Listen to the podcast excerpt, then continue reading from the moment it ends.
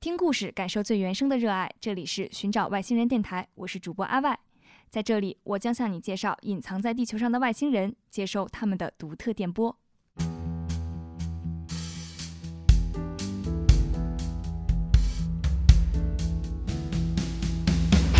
真美啊！但是他的身体是往后哦退的， 是不受控制的往后哦错了一 步。你退一步的反应是认真的吗？你是影视咖是吗？我是动漫咖，这些就是在你们这个行业里头不会这么细分。嗯、可能有些人 有，还是广泛存在的。有人的地方就有江湖。 哦， 嗯比如说在拜年季里面有一集就是遇到一个狗，他说啊你不要过来，三三我会保护你的，但其实只是一个萌萌的小狗而已。在我录音的大概第二到四年左右，是就是所谓的至暗时刻。嗯，那个阶段就是痛苦到每天都会哭。哦，呃，可能大家常人无法想象那种痛苦，就是你吐一个气儿都是错的。天哪！他来了，他看见一个角色，比如说嗯台词是哈哈哈哈哈啊哈，他上来就哈哈哈哈哈哈，唱了一首歌，希望大家多多支持。你把最后的剧透都先提前说 了。哦，好，好没有没有不说没有不说，呃刚才什么都没有啊。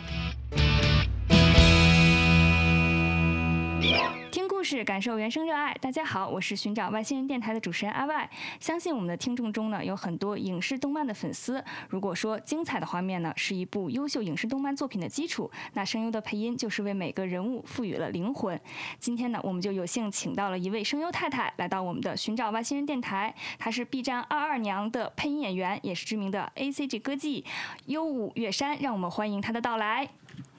欢迎悠悠。哦，Hello，大家好，我是鹦鹉月山，今天很高兴能来到这里。在这里，我要和大家度过一个非常愉快的时间，所以呢， 就很开心今天能在这里跟大家见面。哇，这是应他们的要求，要做一个诡异的 自打招呼。 没有没有，非常非常好。嗯这个悠悠已经是在这个一分钟之内哈，然后 切了有四种声线嘛，没有 啊没有没有分，三种声线。我觉得分我反正我辨识到的有那个萌妹音，然后有正太是的音，对嗯对对，没错，非常非常萌，对对对，非常欢迎那个悠悠的到来。嗯嗯，嗯，那今天呢，来到这个我们的寻找外星人电台，那我们肯定是也想去挖掘一下，那作为声优他背后的这个故事嘛。嗯那我们首先呢，就是问你，那你是从什么时候喜欢上这个动漫呀、然后 A C G 嗯、喜欢上动漫大概是从小学的时候吧， 因为这个，其实我最早是看国漫，比如说什么哪吒闹海啊、小蝌蚪啊，那个阶段喜欢的动漫，然后到了后来上学的阶段，反而会喜欢，比如说日漫呀、美漫呀比较多，然后甚至会看很多，比如说法国动漫呀，像《疯狂约会美丽都》啊 什么这种。要说喜欢的动漫特别特别的多，嗯但是最喜欢的应该是魔魔卡少女樱，有点中二。 没有没有，我也是那个百变小樱魔术卡 的那对对个对对忠实观众。他和那个圣少女，然后什么数码宝贝，然后神奇宝贝那段时间是真的是影响了好就中国一代的那个是小的，是朋友的，们。就是在我们成长的一个启蒙阶段，其实对于少女来讲，你会被那种美好，嗯然后百变多变又好看的那种情节所感动。但是最重要的是，小樱特别的勇敢坚强，就是她是算是美丽的那一代的，不是公主的那一类，而是一个像小骑士一样的女孩儿。所以对我特别喜欢她的这对种性格。嗯嗯我觉得就是童年时候看到的动漫，也会对我们自己本身有一定的这种影响。就是日本的动漫，它像咱们传递的那些东西啊，然后他朋友之间的感情，然后他嗯自己的这种成长，我觉得都是对我们来说是一个特别好的一个启发。是的，那你要是就是进入到这个声优这个行列，是因为喜欢动漫吗？啊、对，基本上其实我来当声优，现在其实我们叫配音演员或者嗯叫声音演员，就是奔着录动画来的。哦因为我自己是受这个方面启蒙，我就是觉得我一定要为中国的动画事业做出一份力量。嗯然后我自己也纠结过，那我到底是去做编剧呢，还是去做呃什么动画导演啊，嗯什么其他的工种？但最后我觉得我，以我自己自身出发，我还是更喜欢声音，然后包啊括说话呀、唱歌呀，我都很喜欢这个方向，所以最后还是选择了做这一行。对，哎呦，那我突然好奇，刚才那个网名“鹦鹉月山”的 来历是什么？可以跟我们透露一下吗？比较中 二吧，就是在中二的时候翻字典翻的。哪几个字儿你比较喜欢？嗯然后凑到了一起嗯，之所以选四个字，就是因为觉得重名率比较少，啊、然后就一直用到了现在吗？一直用到了现在。长情的人它其实是我最早的在网配论坛上面的网名， 哦，嗯，所以用了有超过十五年了吧。我现在给它赋予了一个新的意义，啥？ 就是因为嗯跟我们我哦讲我 我就说越山嘛，就是嗯你在爬山，讲啊，悠嘛，就是悠哉悠哉悠，像幽灵一悠般然轻盈的啊舞嘛，就是跳舞嘛，嗯就是用一种快乐的人生态度去跨越各种各样的山峰，哇可以吧？真很的积特极别吧？好很正能量。我这个这非常鼓掌嗯了。强行解释了这波属于，因为我们就真正入行以后，配音行业里面都是用真名的，要打真名。嗯为了从网名落地到真名，但是又不不失去那个网网名的身份， 啊，后面我就化名叫做张优 武。 曾经一度我觉得他太过中二，想要换掉他，啊，但后面觉得他他就是一个符号吧。对，而且陪伴着你一直走下来的，对对对，就是有感人情不能忘本嘛，你一嗯旦能接受，当你自己都笃定这个事情它不中二。嗯他就是这样的时候，别人也会接受的。嗯，而且现在因为网络互联网时代，大家越来越接受了。对比如说像 Papi 酱啊什么这嗯种、这种名字，你都会觉得不会代谢掉它的权威性。对所以我觉得我只要把我更自己的真事实儿和做可好爱，了，对我把自己的事儿做好，哪怕我的名字是中二的，但是我会用我的专业素质去告诉别人我，我也是一个专业的。而且这也是一种小反差 萌。就是我有了解到嘛，就是嗯本身你也不是从事播音主持这个行业，嗯然对后对我对们也是高材生，啊对属于北半路外出家。北北外毕业的高才才女。 嗯然后其实当时呃家里人会对你从事这个声优，他们会觉得不理解，就他们不知道这是什么嘛。当然了，那当你然了你有怎么去说服过他们吗？其实这个要从比较早期说起，就是在上学的阶段，沉迷于。呃，混论坛的时候认识了一帮网配的小伙伴，然后我们一哦起在网上去做那种翻配啊，然后各种各样的，就是他们都是网友，大家是真的有一个非常具体具象的爱好，然后义务的为这个爱好去发电。所以我们那一批最早的网配，现在基本上七七八八都转型变成了商业的配音，就是加入了这一行，变得更专业了。但是这个东西是，父母在那个阶段不理解，首先他觉得是网友，然后其次这些人都不认识，再一个你们在干什么？每天花了很多精力泡在这个网上，好像除了学习之外浪费了很多时间，包括工作了以后，其实我是相当于有很多这样的朋友，包括认识很多。这个圈层的老师，所以才去加入的这行是有路可走的，但是父母他们其实不太理解，他们看不到，他们会觉得从来没有听说过这么一个行业，嗯也从来都没有见过有 有人身边有人去做这些，嗯不太正常，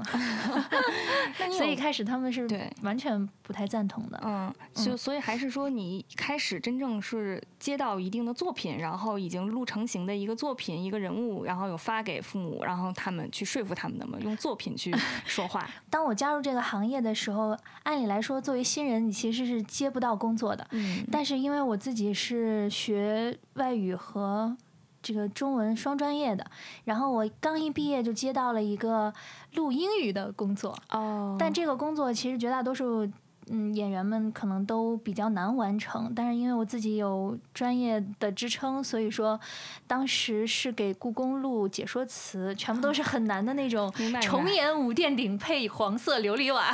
这样的，然后英文哦成语翻译啊哦什么的，所以就呃相当于很顺利的完成了那个工作，而嗯且它的周期挺长的，持续了大概两个月的时间，不停的在录音，就住在录音棚旁边儿，然后起来就去录，哦嗯、然后录完了就回家睡觉这样，所以。那两个月收入还是可以的， 哦所以其实真正说服父母的是，我拿到了第一笔钱，然嗯后往桌子上一摁，那个时候还是现金，因为那硬个时气候了都是老师拿信封嗯发现金塞进去，拿到了厚厚的一摞钞票，往桌上一摁，说：“妈妈，这是我这这两个月赚到的钱。大学的时候嘛。”呃，已经那时候已经毕业了，哦，就是刚毕业的那个阶段，然后父母就会觉得啊，原来他真的可以靠这个来养活自己，或者说他是经过深思熟虑做的一个成熟的决定。嗯，那哪怕说，嗯。没有赚到这笔钱，只要父母他得到了这个信息，说你是认真的，嗯然后家里面的条件又允许的话，父母其实是有愿那意个你去，对对，愿意选让你择嗯去试错或者是选择，他们也不是指望着你一大学毕业就要立刻去赚到钱的。所以嗯就是我当时给自己的想法也是在毕业的头两年我就不赚钱，就是我做哦的一切的事情都是不是为了赚钱，嗯所以才比较顺利的走上这条路吧。哦，因为我属于跨行业嘛，跨行业就是你要你要有很多很多需要学的，所以我大概用了两年的时间才真正补上很多基本功的一些缺失啊，嗯然后慢慢才能够真的成为一个可以起步的演员。明白明白嗯嗯，因为你配了这么多比较成功的作品嘛，然后包括 B V C U 啊这些好听的歌，嗯那你平常家里人会放吗？就是父母之前不是又说回去了，啊他们你会会有点害羞吗？大型社死现场，怎么说呢？这个转变是很微妙的啊。比如说，我爸爸妈妈从称呼我的大名，现在都叫现在在跟客人介绍的时候都说我们家优 啊。我就是嗯，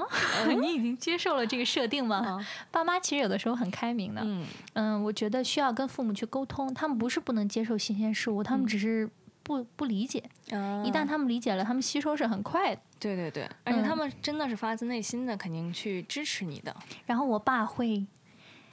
认真的搜我的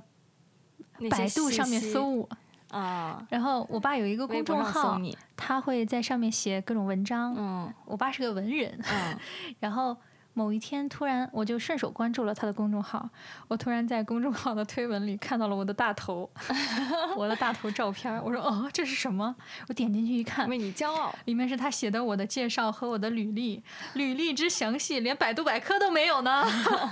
还有很多什么我给游戏录音的那种海报啊，上面有左边是我，右边是角色的那种，我从来都没见 过，你他就都给是搜一出来直了。而且他肯定还是一直关注着你的那个成长和你对，的所以到前进现的在步这个伐阶段，他们就很理解、很支持我的工作。那当时也提到，你当时也认识很多这个小伙伴们嘛。嗯，，然后，那你们有面基过吗？就是一起去有，嗯，在你就是初入这个行业的时候，大家有互相彼此就帮忙，比如一起去找机会啊。然嗯后对你对们一对般都当是然会了去哪里去找机会呢？呃，其实跟原来网配差不多，因为网配其实就也是自己去找机会嘛。嗯网配阶段论坛其实大家剧组会发很多招募帖，嗯，然后有试音的这种帖子，你可以去哦投稿。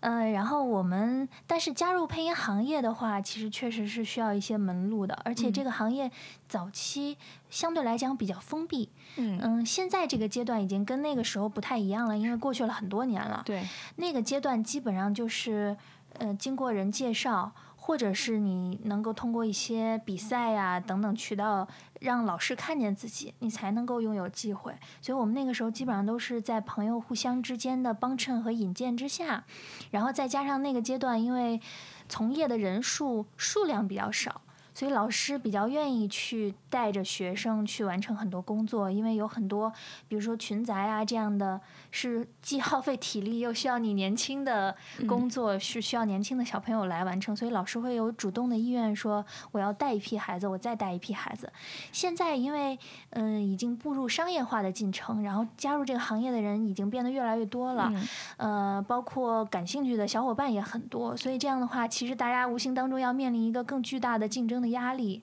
所以可能现在再入行的话，就要通过一些培训班呀。比赛呀，包括一些定向的选拔呀、职业培训啊，对，让你能够基本上达到一定的门槛儿，你可能才能迈入这个行业，嗯跟我们那时候已经情况不太一样了。嗯，那刚才你提到那个门槛儿哈，我就好奇了，就是因为曾经也有过想当那个主持人的梦想嘛，现在就是主持人， 啊，对，现在哎业余主持， 但是就是想说嘛，就是咱们做这个声优配音演员，嗯他有没有什么硬性的要求？因为我小时候就是。管乐团的，嗯然后来我们学校选拔，然后是学长笛，嗯然后当时也会看我的嘴型啊，我的那个手的长度啊，什么啊这些对都对会对看。那配音演员有没有什么硬性的筛选标准？确实是有一些无形的标嗯准的，比如说，首先你的基本基本普通话要标准吧。如哦果说来了以后普通话还有很多的问题需要克服的话，那比别人的起步可能就要慢一些。哦那第一步要攻克的难关，可能就是学好普通话哎呦，那那 哪个地方的人最有优势啊？啊。你说有优势啊，嗯那肯定是北方人，因为普通话是以北方方言为基础，嗯啊以北京话为标准音嗯的这么一个语系，所以北方人普遍都比较有基础。但是尤其是我感觉嗯东北人、特别好，河是吗 啊南人， 呃，因为他们的语言，还有天津人啊呃当然不局限这几个地方啊，因为他们的语言当中有很多那种灵巧的小东西，所以往往他们在普通话正音很标准的情况下，他们的表演会很灵活。当然，这个真的是看人，不太局限于地域。哦，嗯还有就是你的口腔的这个发音的声音的条件会看吗？声音条件其实也是有筛选标准的，但这个标准其实是不确定的，跟每一个团队和每一个阶段行业需要的人是紧密相关的。比如说我在入行的时候，行业里面其实缺。缺年轻的声音，那个时候如果有一个小嫩嗓的男生，老师们就会非常欣赏他，是未来的小男主的那种培养重点哈。少年音，对，因为那个时候演员数量基数比较少嘛，嗯然后一个演员的成型能够从职业大概需要五到十年的时间。天哪！所以他们基本上入行，老师们都是十年、二十年，甚至有的老师带我的老师入行四五十年的人，他们是录不了特别嫩的小年轻的声音的，哦而且很多年轻的角色的心理状态他们是还原不了的。嗯虽然声音可以变得年轻，但是你说状态人不说话的行状态是要追那个年轻状态，可能心里面没有，你就没有办法像真正年轻的演员那样表达的很好。嗯所以说，那个时候是缺年轻声儿，嗯但是现在因为。大量的年轻人的涌入，其实年轻的声音反而不缺了，现在反而缺中大号的声音，尤其是女生。哦，女生需要大号的， 就是需要你的声音天生大号指的就是厚度啊、宽度啊、音域都比较广阔。哦嗯，包括男生也是需要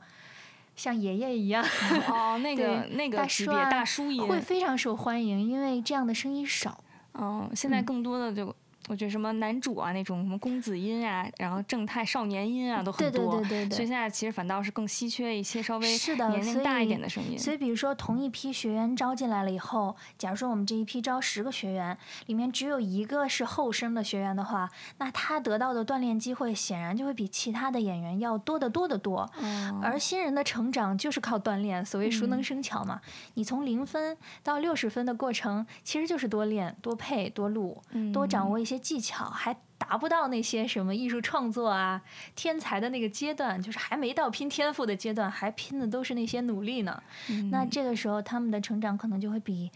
嗯，比如说大家都是一个类型的演员，嗯平均分机会得到的成长也要快很多，所以这个真的就是一种无形的门槛儿和机缘巧合吧。嗯，对，所以有一些人天选之子，就是声音条件各方面又好，然后正好又碰到了合适的机会，他们就会成长，迅速的成长起来。嗯那你们还会就是考那个表演吗？就是因为我就理解那种配音演员啊哈，就嗯有些人就说配音演员啊、怎么考验他们的功力是看他能切换多少种声线，嗯但是有些人又说，就配音演员他的内核其实在于那个表演，所以嗯其实你比较是认的同哪种说法呢？我其实认同更注重表演，因为嗯配音演员嘛，嗯归根结底是演员，啊他嗯不是一个说是声音操纵大师啊，或者是变声机器。所以，比如说我们，其实我们有的时候拼变声的能力，可能还拼不过一些现在在网上去玩儿的一些主播呀，或者是一些抖音的，就是这些主播的账号。明白他们因为致力于钻研这个，所以他们会在这个层面上更优秀。哦，他们也是很厉害的。但是我们作为职业的演员，我们要面对的是更多的角色，他们内在的逻辑、他们的情感动线、表演和他们的肢体动作如何结合到声音当中，这些东西是要切身的融入和体会到角色，你才能给这个角色赋予温度。其实声音只是形，相当于一个人长得好不好看，嗯他的灵魂的温度其实取决于你内在对他性格的塑造，这个可能跟演员表演是相通的。哦，嗯所以，我们，嗯，我们现在在培训演员的时候，必须的一门课就是表演课。哦，嗯所以要试镜那种吗？还是更多是在于听他，就是比如说对一个这种角色的揣摩呀，或者是他要前期你们会做哪些准备工作呢？其实这点挺有意思的，就是，嗯、所谓“声优”这个词是一个舶来词嘛，来自于日本嘛，对，所以我们现在对于动漫领域的声优的培养，也是基本上在对标日本的动画产业。嗯那我们就说说，就是日本的动画产业。我在去日本交流啊，跟他们学习的过程中，他们的学员，比如说如果培训培训四年的话，他们的头两年都是不上麦的，哦，嗯，都是要去进行系统的发声训练、表演训练，嗯然后像演话剧一样上表演课。哦，嗯、到了三年级的时候，可能开始真正的到麦前表演。嗯所以他们要学的内容是我一开始要学会怎么演戏，嗯然后后面我把演戏收回到我不靠肢体和表情，只依靠声音为手段，然后还原到话筒前去进行话筒前的表演。哇，对，所感以觉好话筒难啊前，表演其实要更难一些的，理论上。嗯嗯，圈里面的前辈就曾经说过，你去配音其实就像戴着镣铐起舞，你嗯必须要追那个画面口型，你是规定情境内和时长内完成这个表演，它和你纯开放的、自由的表演还是不是一个概念，嗯。所以说真正还是挺考验难度的。对，我有看过那个湖南卫视一档综艺叫《身临其境》，嗯嗯对，然后其实好多明星，然后包括那个圈内就非常有名的边疆，他们也都是有录过这个节目嘛。然后其实就是对着画面，然后再进行一定的自己的一个揣摩。嗯那你们在配音室的时候，也会就是角色情绪爆发的时候，哭的时候，你们也会就是共情的那种哭嘛，就是有表是现出来这种感觉。是会的，但这里面又有很多技巧， 就是哦，说，如果你技巧不到位的话，你的哭会很难听。对对对，肯定的，就是对我们这种 哭了，不专业的哭法对，了。但是如果你没有真情实感的话，你的哭会很假。嗯，所以这个就是成熟的演员会把握一个分寸，就是嗯既让自己内心能够感同身受，真正的动情，同时在技巧上又有所控制，就是我们讲的不失控。其实那个爆发的度要求很精准，就是既要饱满又要不失控，是很很难、很考验功力的。嗯那所以你们，比如说前三年的时候，新入行的这种新人哈，都不会碰到这种真正让你配东西的这种机会吗？啊，没有没有，哦我说的那个是日本的培训学校，而且他们的培训学校的模式也不不确定，那只是我参观的那所学校的模式。有一些学校可能养成所他们节奏比较快，他们可能一上来就把四年的周期压缩到四个月，也说不定。但是那个效果肯定是不一样的。国内现在的状况还不是很统一，因为我们还在发展当中嘛，所以基本上什么样的情况都有。哦，嗯，有很多新人也有各种各样的机会可以录到音，比如说现在有声书行业比较发达，嗯嗯，有声书相对来讲入行的门槛儿会低一些，只嗯要你发音吐字标准，然后吐字清晰，没有什么问题的话，你就可以开始大量的录书了。哦嗯，，它跟演戏就是录真正录这种有不太一角色样有情景的动画，可能还不太一样。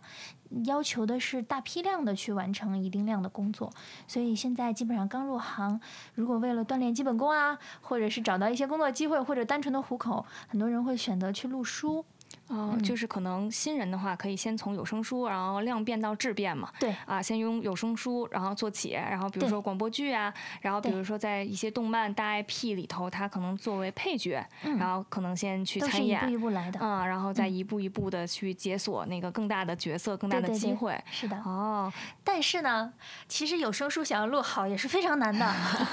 明白明白明白，并不是肯说定嗯有声书就比较简单，只是说你简单着也可以录，但是你想把它录好是非常难的。嗯我觉得任何一个看似很简单的东西，你想把它做好都非常难。比如说，最开始大家觉得配音就是说话嘛，对是个人就可以说话，很简单嘛。但是你真正，尤其是我加入这行，我今年已经是我做配音正式成为职业演员的第八年。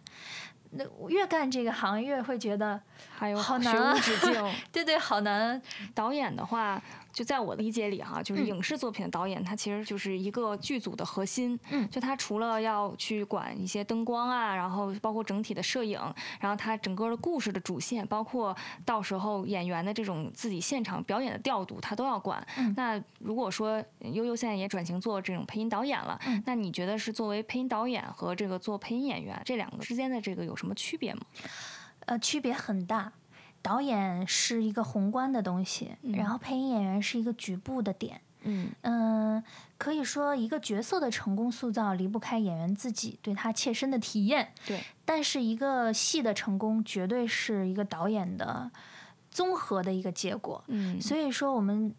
最后都说，嗯、一部戏的成功其实是导演的艺术。我自己就之所以想要转行来做嗯这个，也是因为我对这方面也特别感兴趣，想要去尝试。嗯但是做演员是很快乐、很单纯的，就是我现在。当导演当累了，我会觉得啊，我想要多录音，我想要多当演员，因为你不需要考虑很多很多的事情，就像你嗯刚刚说的，像剧组一样，配音导演也要做很多，比如说前期的润色呀，班子怎么搭呀，跟这个作画团队啊、影视导演啊，包括跟动画导演怎么去磨合呀，去确定剧本啊、剧本围读啊，带着演员给他们讲戏啊，演员有心理上面的问题要调整他们的状态呀，哎甚至呦说， 甚至说和管一得些可太行多政的了人 员怎么去搭配啊，最后验收的时候怎么修改，然后上视频就是作品面向市场了以后的一些反馈啊，包括一些复盘呀、就是他是要全局都去管的。嗯但是演员只需要完成好自己的角色，把自己的角色梳理明白，然后真的投入进去就可以了。所以哦当演员是很快乐的。对，但是你不当导演，你看不到这个整体的东西的时候，可能你就也感受不到做演员的那种单纯和那种美好。但是我、我的意思嗯可说，能就是是相说。对的。对，相对的，嗯然后而且做完导演以后，你肯定是有更多的这种就是揣摩或者是去换位思考不同角色的这种能力吧，我觉得。是的，就嗯只当演员的话是很好的，但是有的时候你会过于重视自己的想法，觉得啊、我这么觉得，我就是这个人，你嗯，可能就会不太听别人怎么想，尤哦其是。当，嗯，当导演了以后，你就会明白，其实你看的那一点是非常局部的。哦嗯有的时候从宏观的角度上，导演会有他的考量，实际上这样和其他人的搭配效果会更好。这时候你再回去再做演员的时候，同理心会更强。其实，嗯，我觉得从事各行各业都对当演员有好处，嗯所以，嗯，是配音改变了我，嗯让我现在不管在做任何的事情，我都觉得是一种快乐，一哪怕是痛苦也是快乐的，因为你在体验生活，在积哦累自己的表演的能量和素材。真的是这样的，嗯就是我觉得做演员哈，就是你去接触各种各样的人，嗯然后你去接触各种各样的事儿，这都是一种特别好的经验。嗯他们不是有说那个演员他是有学院派和经验派的对吗对对，对，就是有些就是你肯定拿到了很多专业的这种知识，教你怎么发音，教你怎么去哭，教你怎么去笑，嗯这些都不够，你还是得有真实的这种角色积累，然后你的一个表演才能更有厚度。就是的是你大家可能就是发现，哎，你这个表演可能跟其他的人做情绪宣泄，或者是笑，或者是开心，都嗯是不太一样的。是的，我们的表演归根结底也能归源到那几个流派，嗯，是体验派啊，哦，对还对，是体技验巧派 派，等学院等派那几个，我们也可以同理。其实基本上就相当于是演员的标准，只不过演员是讲求声台形表，当当然我们其实只是用声音，我们只是声音和台词。然嗯后形体和表演上面不太注意，但是现在我们也在努力的去破圈儿，或者说提升自己的能力，让自己的形体和表演也能跟上。这样的话，我们也能对标，比如说日本他们有很多声优舞台剧啊，哦声优剧啊，包括现场的一些活动啊，包括我自己也去参加很多演话剧的活动，我就发现我们真的是脑子和嘴是超前的，然后哦肢怎么体讲是落后的。哦，比如说在演话剧的时候，特别经典的一幕就是我们在表达爱恋的时候，嗯你真好 啊！那个当时那个演员他是语气是往上凑的，嗯，你真美啊。但是他的身体是往后退的， 是不受控制的往后错了一步。你然后退一说步的你反真应美是啊 认真的吗？嗯但那个是下意识的，就是反映了我们平时在肢体调动上面不太足够。哎，但你这谦虚了，悠悠这个是各在那个主持，然后唱歌、啊舞蹈都是 OK 的。啊没有没有，我自己有的时候在主持的时候也会觉得，哇，我的嘴特别能说，但是回去再看视频的时候发现，啊，我的形体好差呀。嗯那你们除了就是呃配音嘛这个本职，其实会不会想要去设计，就比如说声优的培训班呀，然后嗯像真人秀这样去、呃培育新的这种声优嘛？对，现在其实已经有很多培训班呀，包括有声优的综艺出来了，反响也挺好的。就大家在逐渐接受这个行业的演员从幕后走到台前，而且大家也会嗯蛮喜欢很多演员的性格的，嗯，所以我还是蛮支持嗯、呃演员能够丰富自己，让自己从幕后走到台前。这样的话，其实也会获得更多人生体验呀。嗯在工作的时候会有更多不一样的心得，而且会面临压力和市场的考验。对嗯，在面临压力的时候，人会成长的很快。比如说，我们有小伙伴去参加了综艺，嗯在综艺的过程中，紧张的，就是每天都在发抖。他不只是上节目发抖，下他在来也进会棚的时候，我说：“哎，最近你怎么了？你你你你怎么每一句话都是那么的不自信？” 他说：“我马上要上那个节目了，好紧 张，我现在每天都好慌。”嗯就他真的压力特别大，但是最后他顶住那个压力，他再回来的时候，你会发就现他人成成长长了了一大块。哦嗯，，人就是要面临面临这样的挑战的。嗯，真的是，包括是去我自己去演话剧，我也会觉得，有的时候我们录音会陷入定式思维。比如说我拿到台本儿，我就开始看台词，嗯然后我开始梳理逻辑，我就开始照着这个台词去演。嗯嗯，台词本儿就是我的依托。但是上了演舞台演话剧，所有的话剧的这些东西你都是要脱稿的，嗯，而且你话剧是要排演，在台上的那一瞬间可能只有那么一个小时的过程，但是在幕后你要排演几个月的时间，对不断的去重复这些东西。一开始我会觉得一句台词重复那么多遍，会不会说麻了？嗯就跟我们平时录音，如果你一句台词说很多遍，你就会不再字儿都有不认感识了觉，不再有初恋般的感觉，不再富有激情。但是我发现不是，最后我上台在演出的时候，再加上我们的性格都有点人来疯，嗯，就是我我哪怕排练了千万遍，我上台的那一瞬间的那一遍，由于我对台词的熟练，我基本上就是可以倒着背出来的那种程度哇。那一瞬间，我跟那个角色就融合了，嗯那个融合是高度统一的，对，和我们平时拿到台本的这种融合，就是如果用中二一点的语言说同步率的话，啊，就像开一个机体一样，平时我们录音可能同步率是百分之六十，嗯，但是在台上演出的那一瞬间，可能能到百分之九十，甚至百分之九十九。对，因为你就是那个角色本身了。不对需要再有一个这种分离的感觉。对，是的，所以这种体验是只在幕后获得不了的，嗯因为四四方方一个小屋子，我经常现在都鼓励新的小朋友演员们，大家走出去吧，嗯都去体验生活。你哪怕去打工啊，或者是谈恋爱啊都好，你一定要去体验生活。嗯如果你没有经历，没有生活，你所有的表演都是没有依依托的，嗯没有心理支点。没错，没错。嗯，刚开始我还想问你呢，就是相当于是啊，那成为一个特别成熟的配音演员需要多长时间？但是咱们聊完这一席话以后，我自己的感受就是学无止境，就你不能说是真正说你这个。配音啊，声优这个行业做到头儿，我能看到一个特别特别，就是能看到，肯定是能看到，就是有一定的这种成长的阶梯。嗯嗯但是我是觉得本身这个行业的天花板它其实是没有上限的。当然了，就是你不断的去突破，然后你从各个方面去积累经验的这么一个行业，我觉得特别的特别有趣。是的，对，其实所以就是还想问一些，就比如说你有那种比较低谷啊，或者是觉得当比然有较了。难的时至候，暗时刻，对，那你是就怎么去度过 的呢？呃，有，在我录音的大概第二到四年左嗯右，是就是所谓的至暗时刻。嗯那个阶段就是痛苦到每天都会哭，啊，呃，可能大家常人无法想象那种痛苦，就是你吐一个气儿都是错的。天哪，嗯，按理来说，说话是人最简单的一种本能，但是当你呼吸都是错的的时候，你到棚里就哑了，就是嗯变成了一个无能者。那个无能不是外在的，是一个内化到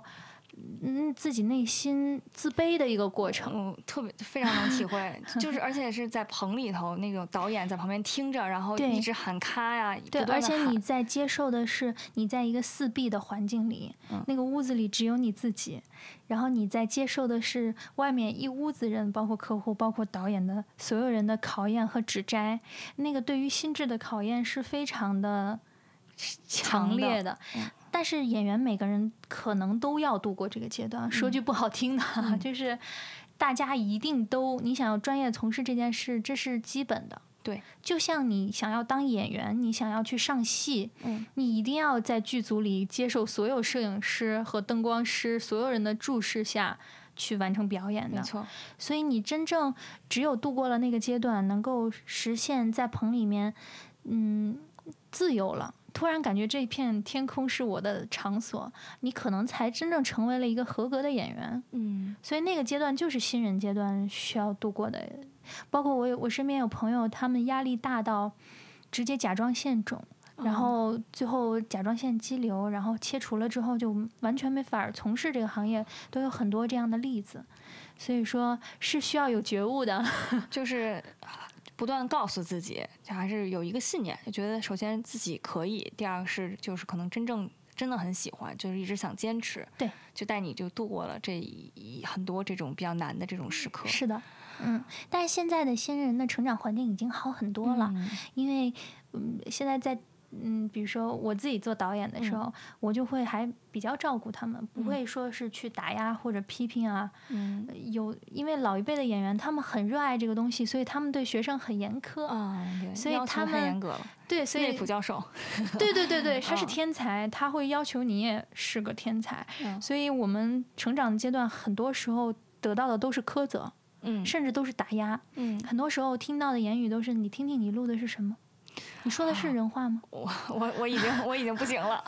我真的不行 了，对，这个是非常考验心智的，嗯所以我我现在就努力的调整我自己，鼓尽励量式的教育，对对对，哎就呀是这也是我们教育理念的成长嘛，就是我们新一代其实通过方法的积累，大家可以更快速的获得一些成长的手段。比如嗯说，我会告诉他们你的发声有什么问题，但是老一辈老师很少有人告真正告诉你说你的发声的问题在哪儿。嗯首先，因为他们就是自自己己都是学悟出来的，嗯他不是系统学出来的，所以从嗯理论上他不太能具体给你讲明白。哦他只能告诉你，你喊的太难听了，啊但他不会告诉你你要难怎么听在哪喊儿才能好对嗯听，那个必须要自己琢磨。但现在就会有一些方法，所以现在真的成长环境，包括现在其实有很多人都会给我发私信嗯啊，每天都有人在问，就是怎么能加入这个行业啊？我特别喜欢，怎么能成为配音演员呀、还有一些人会焦虑，说我没有学这个专业，或者说我已经年纪很大了，但是我就是喜欢这个东西，我怎么办？我就会跟他们说，嗯，首先先做好你当下的事情，比如说你是学生，那你就先把学习给学好，嗯你一定要先成为一个优秀的人， 嗯， 然后什么时候来配音都不晚，真的真的，因为它是我人同生意体验积累的一个综合成果。嗯嗯，是有一毕业就来录音的孩子们，他们的技巧会更成熟，对但是相对的，他们的限制，比如说他们当他们从零分到六十分之后，他们没有办法再进步，可能会停滞不前五年的嗯时间，没有任何进步。这种现象是广泛广泛存在的，嗯原因是什么呢？就是因为没有生活、没有阅历、没有知识和思考。对，嗯、这个东西就是怎么说呢？嗯，包括我身边有朋友，他是三十大好几，三十四五岁才入行吧，嗯但是现在非常优秀，对，就是因为他的社会阅历足足够了。包括你喜欢捷大，捷嗯大最开始转是、行，对最开始是做导游、旅游哦那个方向的工作，正是因为转的他见了无数的人，然后跟各种人接触，同时导游每天都是在锻炼自己的口才，嗯以及他有一个非常好的习惯，是他看见谁都去模仿、去学习，所以才能有了今天。导的游成的功口才也很口才也很好。对，我觉得就是想明白自己要去做什么样子的事儿。对，然后你再出发，其实比你去莽撞的，然后去试错，其实有时候效率会更高。对对对而，且我觉得，就是我听完跟你一直聊嘛，我就自己的感受就是，真的是你如果想成一件事儿的话，你可真的要允许你中间没有 达成这个路径之间的一些曲折。对，但这些曲折它不是说就是把你拐到另外一个方向，对而是说都是为了你去最后达成你那个目标去做的一个蓄力。是的，包括我自己，我觉得演技和心智的成长，整个人脱胎换骨，全都来源于承受了很多挫 折，对，来源于人生的至暗时刻。那个阶段就是我没有朋友，嗯，然后没有能力，工作非常的不好，嗯就录音录的很不好，然后也没有社交，嗯嗯、甚至恋爱也不成 功，就整个人格受到了打击。嗯，但是那个黑暗能量是很重要的，涅槃重生了。那个黑暗能量让我现在再去体验这种东西的时候是落地的。就是有你感受到了一些背阴面儿的时候，你才能更好的接受光明。 对，所以我是这个们意现在思就是会积极的拓展自己人生的维度，嗯比如说。嗯、快乐的事情我也要体验极致的快乐，嗯痛苦我也要 承受深切的痛苦。嗯，但是它真的会让我，嗯、变得更积极的原因是，不会，你不会再去抱怨任何的体验。那就比如更说真实 了。对，比如说有一些演员来了会被我 diss， 骂，你没有生教活体育验。像嗯、就有的时候我们叫干这个干行了，嗯就是太行活儿。啊，明白明白，会有干油了，干油了。他来了，他看见一个角色，比如说嗯台词是哈哈哈哈哈哈，嗯他上来就，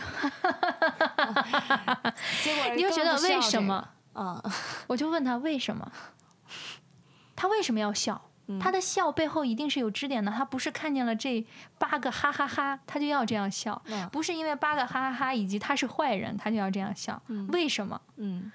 如果他能解释得通，OK，那那他你就逻辑这么自想洽，可以。嗯我那我觉得你可以说服说服我，我接受你的表演。嗯，但是往往很多时我候都无是法说不服他说经大脑思对，考他的就结说，果。哎，不就应该这么笑吗？嗯，那你没有这个应该。所以影史上最经典的坏人是《肖申克的救赎》里面的那个啊，只有一分钟的那个坏人的表演。对，我经常就拿那个举例说，你真正去看看那个坏人，他最开始是人畜无害，瞪着大眼睛，到最然后他后的那慢个慢笑啊，阴险的是一真的笑享受，他嗯不是阴险，他的那个阴险来自于他愉悦这个过程，哦，那一定是从心里出发的。那其实我真的很好奇，会不会有那种就是一些呃品牌方啊，或者是是就是商业的角度，我就要找他。那那些呃这些新的这些那个演员呢，他们是会冒不了头啊这种情啊，况。会会，这种嗯情况是广泛存在的。嗯，嗯，那所以有我没说有新这人种就是一个是需要你百分百的努力，一个是也确实是需要机遇的。嗯，就嗯其实还是说，更多的是靠自己，就是一个是就是因为我有看到那个就是像杰大他们有自己的那个工作室啊，姜 Sir 都有自己的那个工作室，嗯就什么七二九工作室啊，他们其嗯实嗯会培养这种专门去培养新人对。然后除了他们，其实也有这种帮带啊，就是有师师徒的这种关系，还其实也是自己努力也是很重要的，就当把然，握自住每一个己机努会力。是第一位的，因为嗯即使你想加入这些工作室，也要是也是要经过选选拔的。据嗯我所知，最新一批某工作室的招生，他们要招十二个新人吧？啊，嗯，来参加选拔的有一千五百人，哇已经哦不 亚于赶上超女了某种高校校招或者是某一些大规模的选秀了。所以当然要你自己优秀在先。嗯嗯，所以有一些新人的演员，他们会很擅长去经营人脉呀、或者是去嗯笼络，就认识更多人。我觉得这些反而不那么重要，还是因为看你你自己你实没有力，准备好的话，你认识再多的人，没有哪用怕机会塞到你面前喂给你，你可能都拿不住。哦哪怕强行的喂给你了，有很多这样的现象。但是在经受市场的考验的时候，观众的眼睛是雪亮的，最后你还是会被遭到对被淘汰。对，也嗯不能说是被淘汰吧，会会被大家所抨击。嗯那被抨击了之后，就要面临一个问题，就是有一些人他可能实力和地位不匹配的时候，一下名声来得很快，但是其实自己能力达不到的时候，他那也很那个痛时苦候是最煎熬的。对因为你是一个空中楼阁，是有比如说有演员在我的戏上，每一句话都不自信。我问他为什么，他说因为我现在出名太快了，我不确有定包我给的袱东了西对不对。嗯但是我又想努力，我又不知道怎么努力，因为那个根基不扎实。嗯所以我就告诉他说，哪怕你现在有名了，你也要把自己当做新人，缺哪里就补哪里，赶快追上来才是唯一的办法。嗯所以不要想着走捷径，没有捷径可以走，总有一天也是要补回来的。那些迅速起来的人，很快就会翻车的，也不要羡慕别人。对，就是有一个自己的节奏，我觉对得是最重要的，对对就对是厚积薄发。对说白了，对对。那其实悠悠就很厉害啊，你拿 到那个 B 站二二娘的这个配音，那嗯可以跟我们分享一下，就是怎么去拿到这个机会的吗？ 也是试音，就是哦经过了一些筛选。嗯、当时是递了资料上去，然后也经过了试音。特其别实受今欢年的迎半年季也唱了一首歌，希望大家多多支持。你把最后的那个剧透都先提前说了。 哦，好，好， 好，没有没有不没说有不说，呃有刚没才有什么都没有啊，最后再说一遍。其实是 B 站那边有需求去找 的你，对，所以对我们来说，你作为一个演员的角度，如果我没有那些资历的话，嗯、比如说当时录了大量的译制片，比如说录了像《火影忍者》里面的那个新向一日代葵里面的妹妹漩涡向日葵啊，漩涡向 日葵。包括像录了很多像哆啦 A 梦的剧场版啊，还有《樱嗯桃小丸子》里面的剧场版啊，就是录了很多益智的动画电影，然后这些包括柯南呀、嗯，还有《圣杯战争》就是 Fate 系列的作品。嗯黑子的篮球就等于本身有很多这样的背书，嗯那这样的话，你才通过了第一步，就是你能让别人看到你，他们愿意要你的资料过去。嗯，所以还是要积累作品嘛。然后第一步，我先把资料递了过去，他们觉得可以，那你试个音吧。那第二步就是你在试音的过程中，是不是能抓住抓住这个性格呀，又合适啊？包括还有还有很多综合的原因，比如说 一些性价比啊等等。当然这些是很重要、很现实的。嗯，那最后就是经过综合的。得到一个机会是很不容易的，对 对对，所以我们拿到角色是要珍惜的。我可以笃定的说，我路过的所有的角色，我都认认真真的记得他们，哪怕只有一句话的小角色，我都记得。是因为对于我们来说，你作为演员就是要珍惜机会，你不能怠慢任何一个你得到手的角色，他们都是宝贝。 对，所嗯以从一七年吧，是从一七年到现在，已经就是五年的时间， 嗯，呃，快呃四五年的时间，嗯那其实 B 站二二娘一直是让你去配的，就说明大家已经对你这个形象已经高度的认可，包括对你的这个配音的这种 拿哎哎捏呀、对对都很对，有喜五六欢。年的时间，因为开始他们没有没有正式的配音嘛，最早的那个二二三三娘的声音是他们的创始人的声音 你是说陈？啊，不不不，哦，下下是是女孩儿，女孩哦儿，哦，好的。是他们其中一个合伙人的声音。哦，我觉得，反正录下来，现在我在努力的让阿二有更多的性格特点，是他直率，嗯，然后真的很真诚，嗯能够让人感觉到扑面而来的热情和快乐，对同时有点傻。有点呆萌的属性。对，有一点儿，因为他太直率了，所以就会造成有一些、有些时候傻里傻气的。比如说在《拜年记》里面有一集，就是遇到一个狗，他说：“啊，你不要过来，三三，我会保护你的。”但其实只是一个萌萌的小狗而已。 就是一个那个鸡娃娃，一个问号脸，说 你你冲我叫啥呢？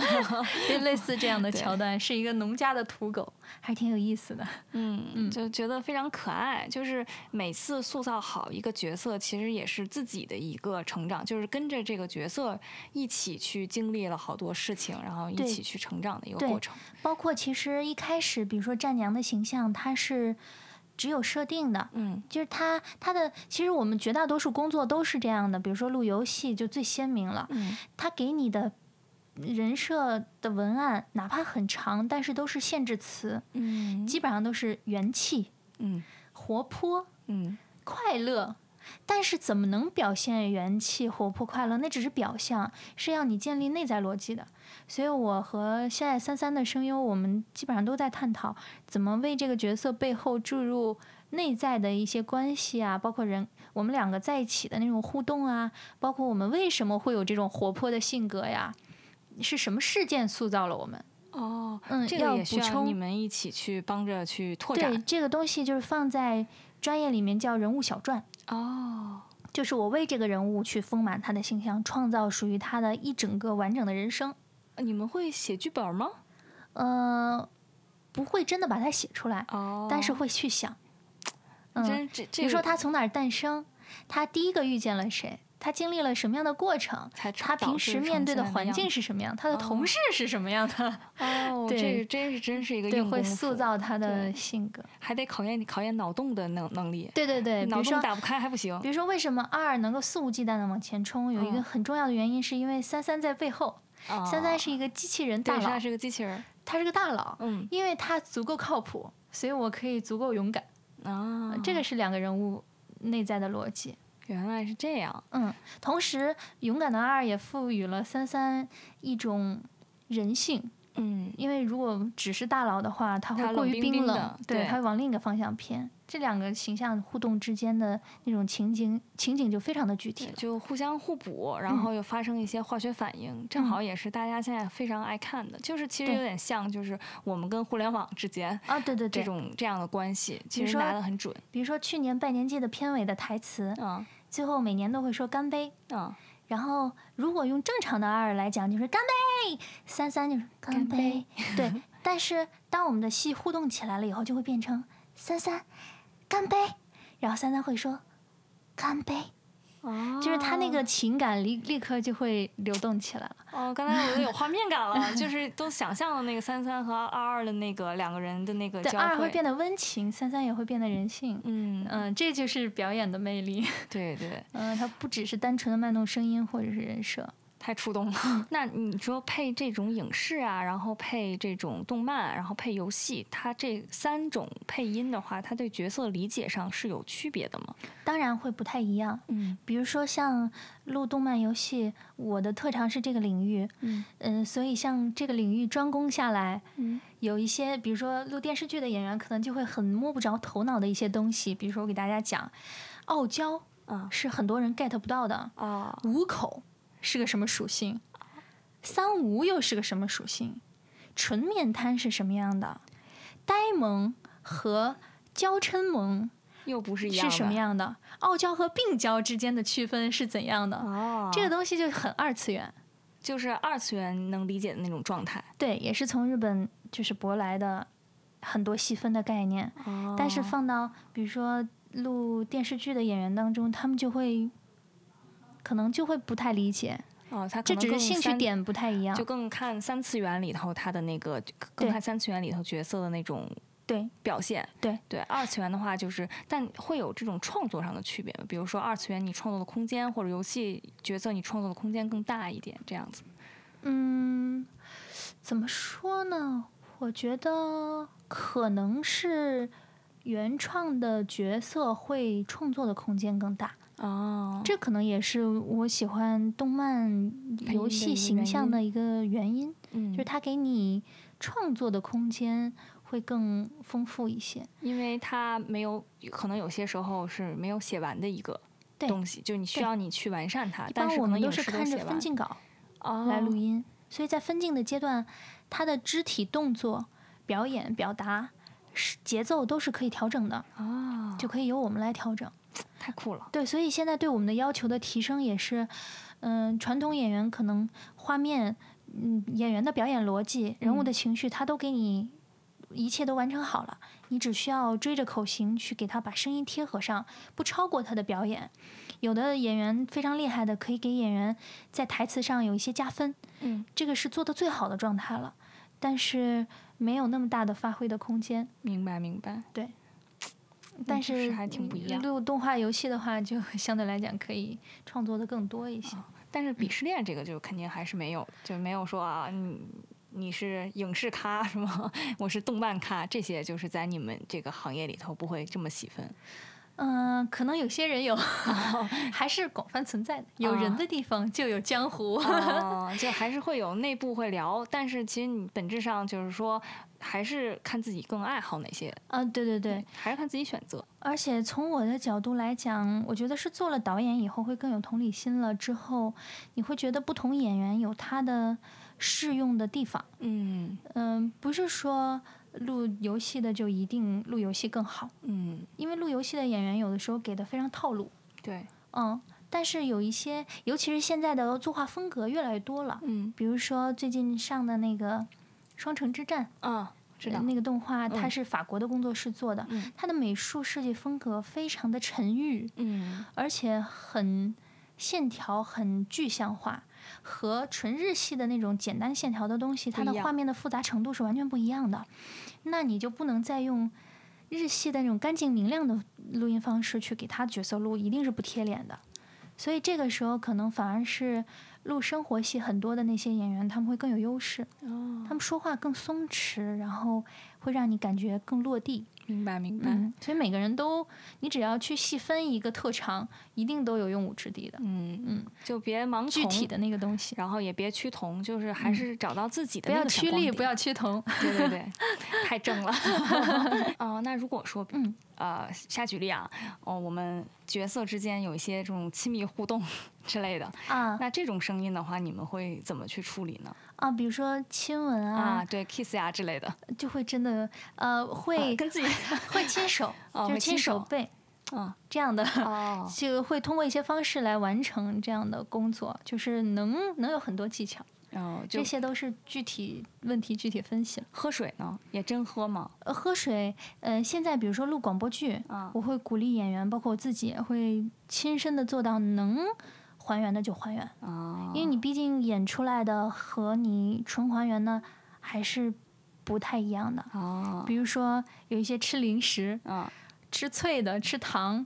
吃棒棒糖，啊，它的那个声音听起来你在说话的状态完全不一样还的。有含着棒棒糖说话，嗯对你含着还棒是尽棒糖量说话真的含着一个说对对对，比如说同时含着不同的东西，它的效果是完全不一样的。啊，包括戴口罩、不戴口罩，其实这些不含、不戴口罩，完全有技巧可以做到。哦，这些技巧都是很成熟的，比如说你可以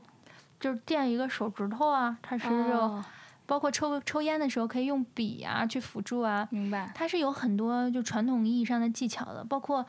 一些戴着面罩的角色，我们会把手指伸到鼻子面前啊。它就会挡一层的立嗯那刻就声有一音个这样的效果，明和这白样说话是不一样的，瞬间但就是不一它样和真的现实还原还是不一样的。嗯，就是还是尽量就是现实还原，啊对，因为嗯现在我们的戏跟过去的也不太一样。比如说，过去大家之所以能接受译制片儿，是因为那那种东西符合大家的想象。啊，就过去大家对外国人的想象就是高鼻梁、大眼睛，然后很深邃。嗯所以一个人如果这样垮着说话，你会觉得他不是一个外国人。啊，所以但就是一现定在，因为要我们国际正化式地程说度话很深了，你发现外国人也很垮的。他们超垮的， 对，都所是以连这音个时说候话，对这个时候，你给一个外国人松弛的去配音，大家完全可以接受，对就不会再有那种哦，亲爱的，你都完全可以哦哦，亲 dear 爱的，对，这样就可以了，但是也会稍微唱着说一点儿，嗯，就明是白因为你要追原声的那个节奏，嗯，还就是是。会不一样。嗯，反正就是该什么状态什么状态，该喝水的时候呢，渴了就可以以后喝我们这个外星人电解质 水，对补水就喝外星人电解质水，它这个而且其实我嗯哦在录音棚里，我特别喜欢这个水的原因，是因为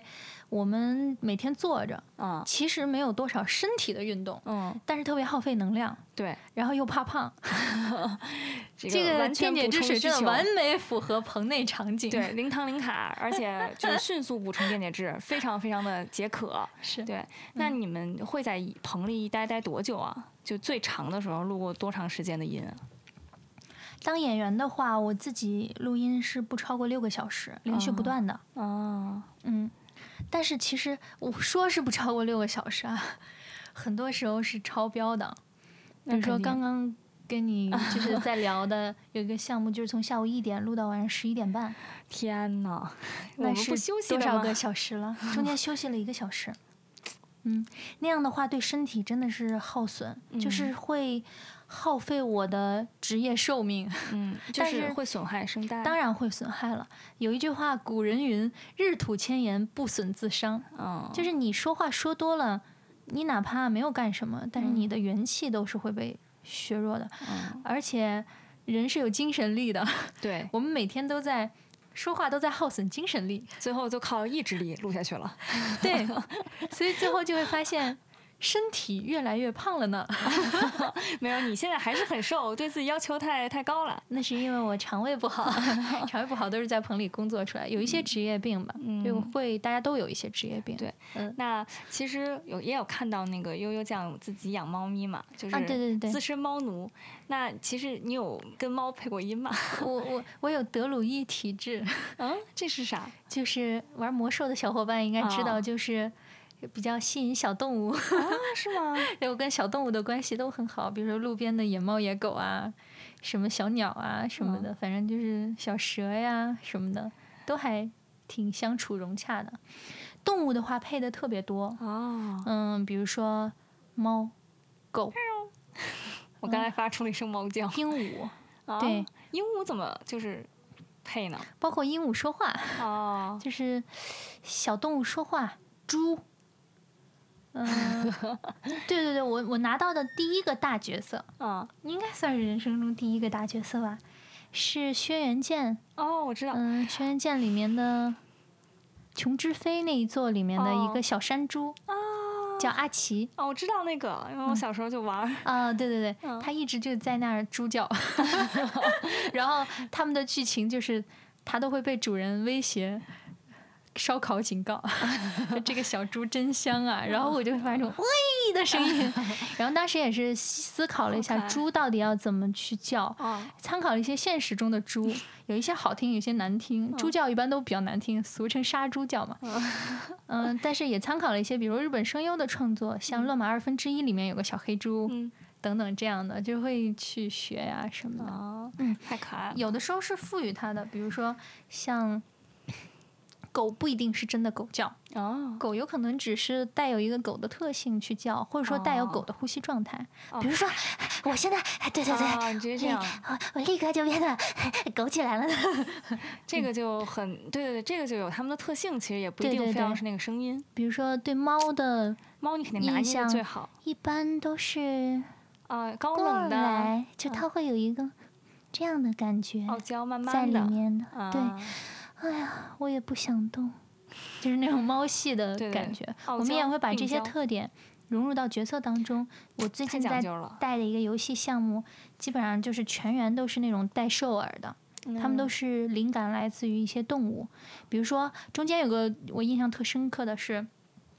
那个动物那个角色改编自一个动物叫兔狲，啊，我知道那个嗯，兔狲是网红动物网红嘛，动物嘛，它是猫科，嗯，但是它长得又特别的傻萌傻萌的，对。然后大大那个一角只，色就是平时懒懒的，说话是这样的，嗯，但是很容易被吓到。让我想到 那个《疯狂动物城》里头那个树懒。啊对对对对对你说什么？对对对，我们就会录很多这样的东 西。就特别包可括爱鸟，哎太其有实趣也了会录真的鸟，就是嗯啊啊啊，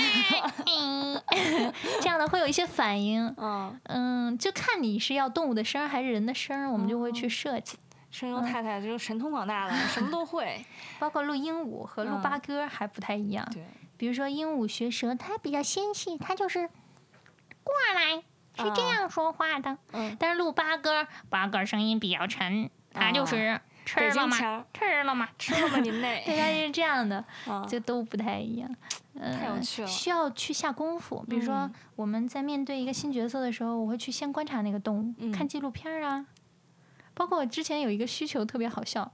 让我们录海豚，啊海豚音。啊，哇，那个很难，还真的不是一般那人个能角标色 的吧？那个角色要在，那是个沙雕动画，啊，那个角色要在敌人发现自己的时候伪装成海豚，就那个脑洞特别大。然后当时我们就专门去查海豚音，啊怎么能还用台词的方式，就我们表演出来可能就是。啊，就是这样，这样去就找一个高频啊什么的，我说打打开了张那个张靓颖的那个唱歌的那个海 豚音。就是还是要做很多准备工作的。嗯，现在包括昨天我也看同行朋友的朋友圈儿，就是他他也会说他是现在很有名的一个年轻演员，他说我越来越热爱在进棚之前做准备工作这件事儿了。进棚只是一瞬间，但是准备工作是很长久的过程。而且感觉就非常有趣，因为你会了解到很多新的东西，对而且能迅速的去吸收和学对习这些新的东西，所以一个成熟的演员到最后都是一个博学家。太厉害了， 心动了，想让悠悠带我训练了。对，其实说到这个的话，其实也还是也很好奇嘛。嗯那你有没有就是跟其他的一些日本的这个声优啊，他们去接触去聊过这个中日的这种差距？啊，有的有的，这个我自己因为很感兴趣这一块儿，所以我其实在我自己成长的过程中接触了大量的声优，嗯包括前两年录了几个项目，都是嗯、我在做日本声优的，相当于中国的声音指导的这么一个层面，因为客户是中方的甲方爸爸，哦，他们想要提需求给日方的过程中，他们会发现，他们从专业层面表达不清楚，然后日方的翻译其实也不能 get 到他们想要说什么，嗯所以这个时候就需要我登场了， 我是一个关键人物，专业的发言人，嗯我就可以快速的告诉日本的声优，我们从技巧上到底想要什么东西，从情感上想要怎么表达，就会沟通起来快很多。嗯所以接触了大量的声优，有几百号 嗯演员，可以说大家数得上名字的比演如员 说，都有所接触，嗯，比如说花泽香菜， 哎呀，香菜老师，对对对，比如说面对面我见过的是。嗯呃，石天章，然后还有，嗯，山田智和，嗯嗯、包括其实花泽香菜也面对面见过，嗯、包括出一些活动，因为我自己做主持嘛，有一些对日的活动也见过哲利富美子，我们都是当这面都见是过，大神级的人物，对对对对，都非常的厉害， 但有至今见没有过见到我最喜欢的你最喜欢声谁？优 版本真理。哎呀，真玲老师，那有没有见过大谷玉江老师？啊，那确实也确实没见过，对对对。对他，他是我最喜欢的皮神的配音，嗯，是的，但是隔着电话，我们是连线，就是哦工嗯、搭配工作过，如应该也果算是嗯交流过。有机会见到大谷老师，请呃帮我寄托一下迷妹的思对，念。还有平野绫也当面见过。 嗯他们相当于是都是从业都是几十年以上了。对对对，对，我觉得声优真的是一个就是声音哈，就是能有一个很长的这种寿命的一个一个嗯职嗯业。是的，是的，嗯保养的好的话是能够从业很长时间的。嗯一个很好玩的点是，很多人都说我特别长得像花泽香菜，就是很像二次元萌妹。然后。呃，我当时见到香菜的时候，她正在棚里面录音，所以我们没直接见到。嗯嗯，他正在录一个新的动画电影，然后他是背对着我们的，啊，